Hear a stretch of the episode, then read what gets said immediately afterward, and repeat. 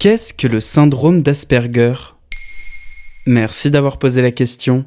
Le syndrome d'Asperger est un trouble du spectre autistique caractérisé par des difficultés sociales et des intérêts restreints.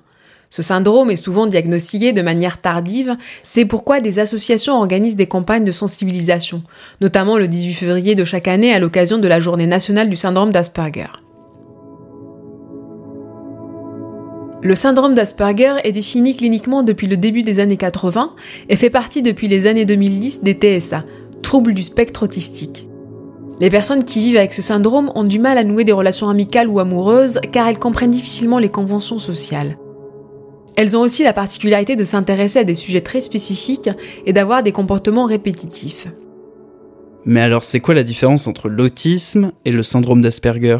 Asperger est bien une forme d'autisme, mais l'autisme est caractérisé par un déficit intellectuel ou un retard dans le langage, ce qui n'est pas le cas d'Asperger.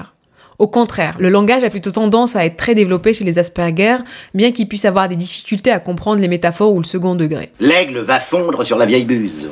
C'est chouette comme métaphore, non? C'est pas une métaphore, c'est une périphrase. Oh, fais pas chier.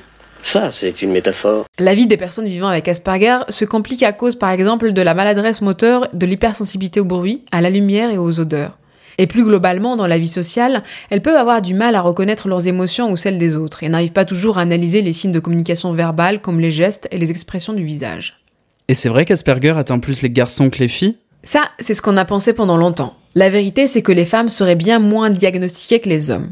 Au fil du temps, elles mettent en place des stratégies pour camoufler leurs troubles.